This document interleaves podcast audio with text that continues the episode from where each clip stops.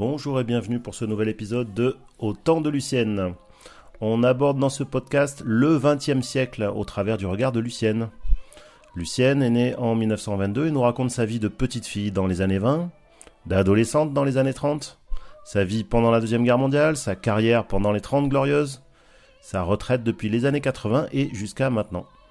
Nous parlerons ensemble de culture, d'histoire, de société, de tranches de vie et même de technologie puisqu'on verra au cours des épisodes comment elle a découvert les téléphones, puis les téléphones portables, les DVD, puis Internet et jusqu'à WhatsApp. Beaucoup de choses à raconter donc. C'est parti pour ce nouvel épisode.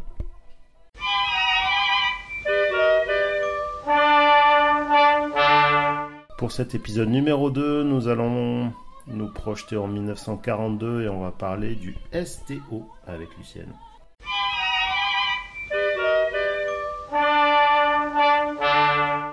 J'ai quitté Lorient euh, pour être à Paris. Au bout de six mois, euh, papa achète le cinéma à Levallois-Perret et nous, sommes gérants. Euh, c'était l'occupation allemande, donc euh, les hommes de la classe 20, 21, 22, tout ça ont été pris pour le service militaire obligatoire en Allemagne, le STO. Bon, il est évident que personne ne voulait que j'en aille, que ce soit moi, même mon papa. Donc, le cinéma... Oui, parce qu'il faut rappeler qu'il s'agit donc, on est en France, sous l'occupation oui. allemande, et les Allemands demandent aux jeunes Français, Français. d'aller en Allemagne faire un service militaire, le STO. Non, non, c'est pas un service militaire. Aller travailler dans les usines de la Ruhr. Voilà, donc les usines qui sont bombardées par les Américains, par les Anglais. Euh, les et en quelque sorte, ils servent de bouclier. Exactement. Il est évident que beaucoup de jeunes gens ont pris le maquis, certains, d'autres sont évanouis dans la nature, euh, quelques-uns sont partis. Mais ça, c'était très peu. Voilà.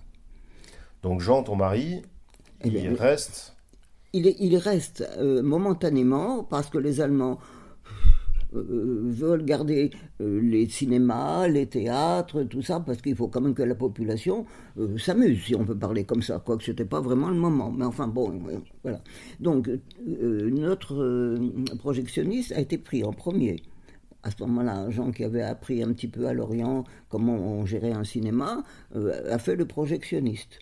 Et, mais en plus de, comment, du, du, STO, euh, si tu veux, le, les, les, jeunes gens étaient astreints euh, passer un examen militaire pour savoir s'ils sont bons, mmh, aptes. Okay. Voilà, mmh. je ne sais pas comment on appelle ça. Ouais. Je me rappelle pas, je me rappelle comment ça s'appelle. Il y a un nom, d'accord.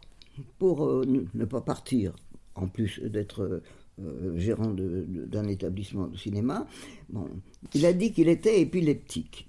Bon, à l'époque, euh, il n'y avait pas Internet, il n'y avait pas Wikipédia pour savoir exactement. Nous, on avait regardé ça dans le dictionnaire Larousse. bon, c'était tout à fait limité.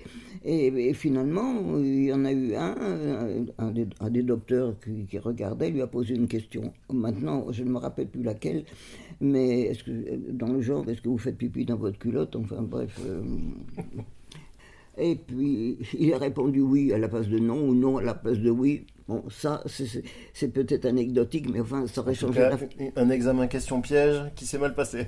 voilà, exactement. Toujours est-il que je sais qu'il a mal répondu. Et à ce moment-là, l'examinateur a dit Bon, bah, bah j'ai bien compris.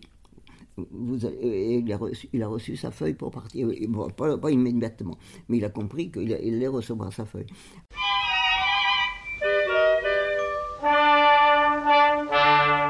et merci d'avoir suivi ce nouvel épisode du podcast Au temps de Lucienne, le podcast qui vous raconte le XXe siècle vu par un de ses passagers. N'hésitez pas à vous abonner pour ne pas rater les prochains épisodes. À bientôt, merci. Soir, bonjour, puis un.